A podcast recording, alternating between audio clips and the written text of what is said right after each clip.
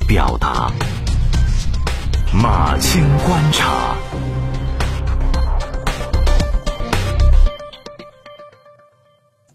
马青观察交流对新闻的看法。大家好，我是马青。呃，最近有个驴友在网上被很多网友骂，他和一群人组队爬山，队里有人受伤，有人迷路，于是向房山蓝天救援队求救。蓝天队员在崇山峻岭中艰难地搜寻了一夜，历时十八个小时，才将十八个人安全护送下山。救援队员和驴友们都面临着断粮断水的风险。队员们呢，把自己的水让给了驴友，可是下了山才发现，这个驴友自己有水，还向队员要水。在别人都忍饥挨渴的时候，他却留了两瓶水。到了山下烧水泡茶，他还说做人需要留一手。这个举动就让蓝天队员们很不是滋味儿。把这事儿讲出来呢，就想告诫驴友们，团队应该团结，应该互相照顾。然后呢，这个驴友在网上就被骂惨了。要说冤枉呢，也不算冤枉，因为自私的人确实很容易变成全民公敌。再加上这个是发生在救援的过程中。不过要说明的是，也有网友转发领队自述的截图，呃，说那个其实可能是误解，就是被骂的驴友的水是后来下山的时候在圣水峪接的，而刘一手呢是以讹传讹，说被骂的驴友可能是被冤枉了。总而言之呢，目前整个事件的来龙去脉，它主要是依仗双方的自述。嗯，当时的情形到底是什么样的？其实还是不够清晰。不过无论如何，那个驴友已经被骂上了热搜。近年来呢，在社交媒体上啊，我们可以看到有几个群体是不那么讨喜的，我就不比如了啊，省得被骂。反正驴友是其中的一个。本来小圈子的喜好和大众是没有什么关系的，但是呢，有一些人的不良行为出了圈儿，比如说不让爬的荒山非得爬。不让闯的禁区非得闯，摆酷的时候觉得自己就是荒野求生的贝尔，但是只学会了摆酷，没有学会真酷。而在一些救援中，警察或者民间救援队员受伤甚至牺牲，舆论对那么一些所谓冒险家的反感度一度达到顶峰。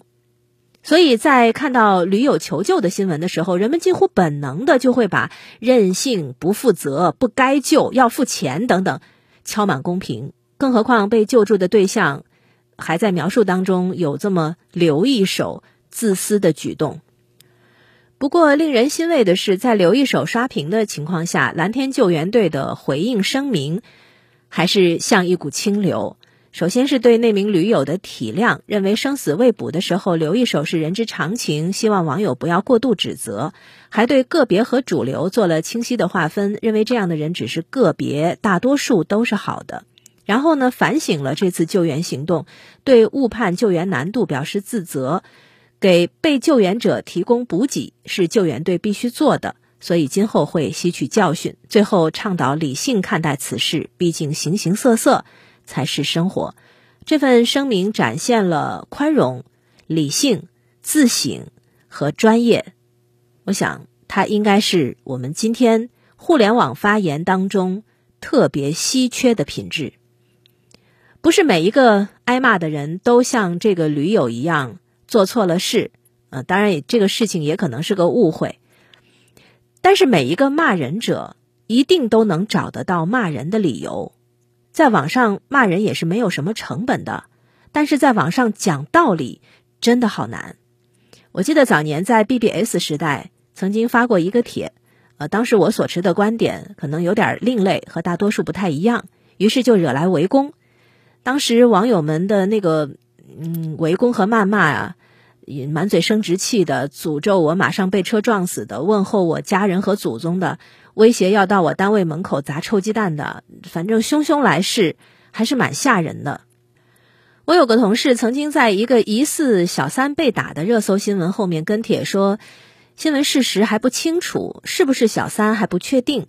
结果一个小时之后呢，他那个本来没有多少流量的微博就突然点击量暴增，一半的人骂他是小三，另一半的人诅咒他被小三。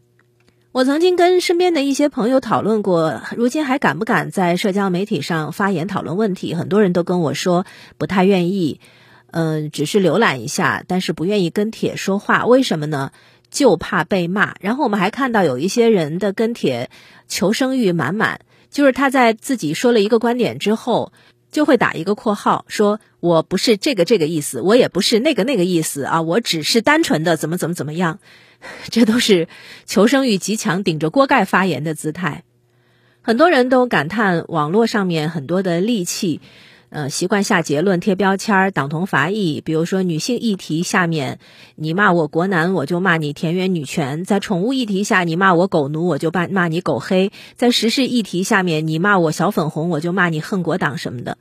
腾讯的张军会因为青年节的一句发言就被骂上热搜，张国立会因为晒个日常加班就被喷成了筛子，而写微信公号文的有几个没有因一言不合而被恶语相向过呢？